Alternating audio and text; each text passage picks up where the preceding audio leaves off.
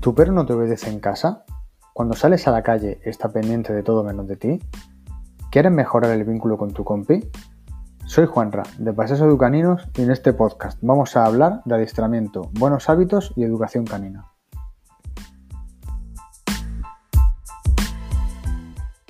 En este cuarto episodio vamos a ver la llamada. Si el quieto es una orden que va a facilitar el aprendizaje de otros ejercicios y tu perro va a ganar en autocontrol, una buena llamada es la base para evitar numerosos problemas.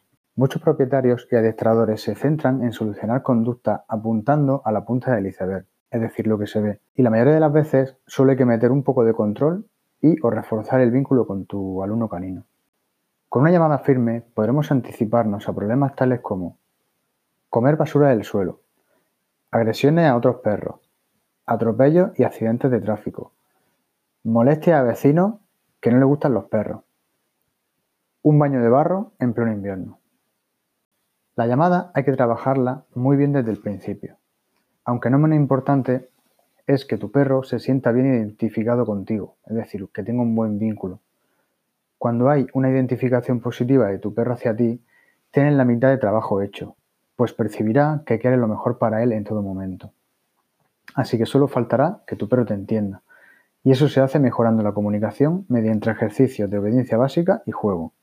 Los diferentes pasos a seguir para que tu perro te entienda correctamente.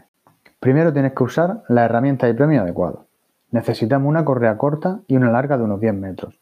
Si no quieres gastar mucho dinero en una larga de, de adiestramiento, puedes usar una cuerda o una cinta de persiana que son muy económicas.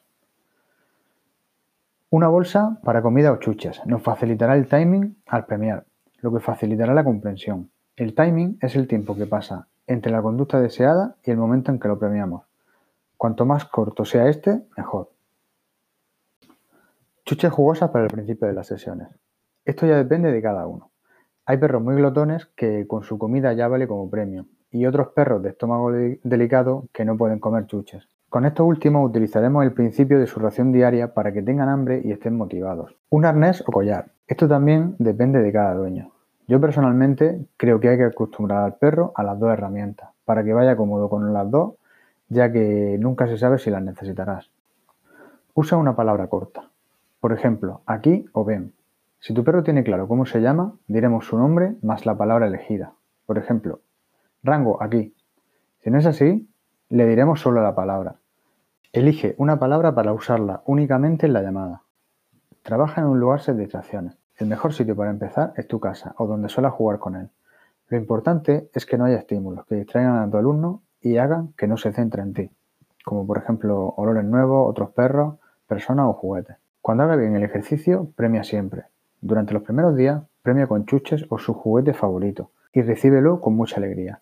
En esta orden especialmente tienes que recibirlo de buen rollo, para que todas sus aproximaciones a ti sea algo muy positivo y le quede claro desde el principio. Comenzamos. Fase de aprendizaje. En esta fase le vamos a explicar qué quiere decir la palabra aquí. Desde muy cerca, un metro y medio o dos, con tu perro atado y en posición de quieto, le diremos aquí. Seguidamente le invitamos a que venga tirando de la correa hacia nosotros.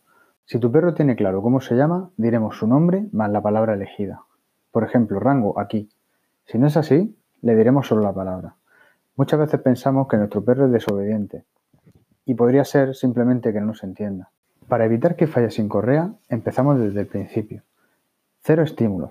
Premiará siempre y acortará la distancia. Empieza de nuevo prácticamente al lado y lo repetimos. Quieto, aquí, confirmación verbal más premio. Si anteriormente lo hemos hecho bien, tu perro no está distraído y está suficientemente motivado por el premio o por jugar con nosotros, debería de obedecer a la primera. Si falla, debemos hacerlo de nuevo con correa antes de trabajar en la calle. Nadie como tú conoce a tu perro, pero sigue esta máxima para pasar de pantalla. Cuando obedezca 10 veces de cada 10, podrás salir a la calle a practicar la llamada. Siguiente paso. Generaliza lo aprendido a otros lugares. Elige un lugar y un horario lo más tranquilo y sin distracciones posible. Piensa que tu perro percibe el mundo a través del olfato y tiene un oído hasta cinco veces más potente que el nuestro.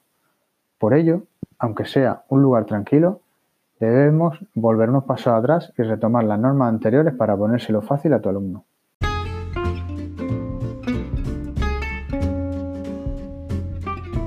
Si se te complica el adiestramiento y no tienes tiempo para dedicarle a tu perro como se merece, contacta con un profesional del mundo canino, ya sea para educarlo, adiestrarlo o sacarlo a paseo.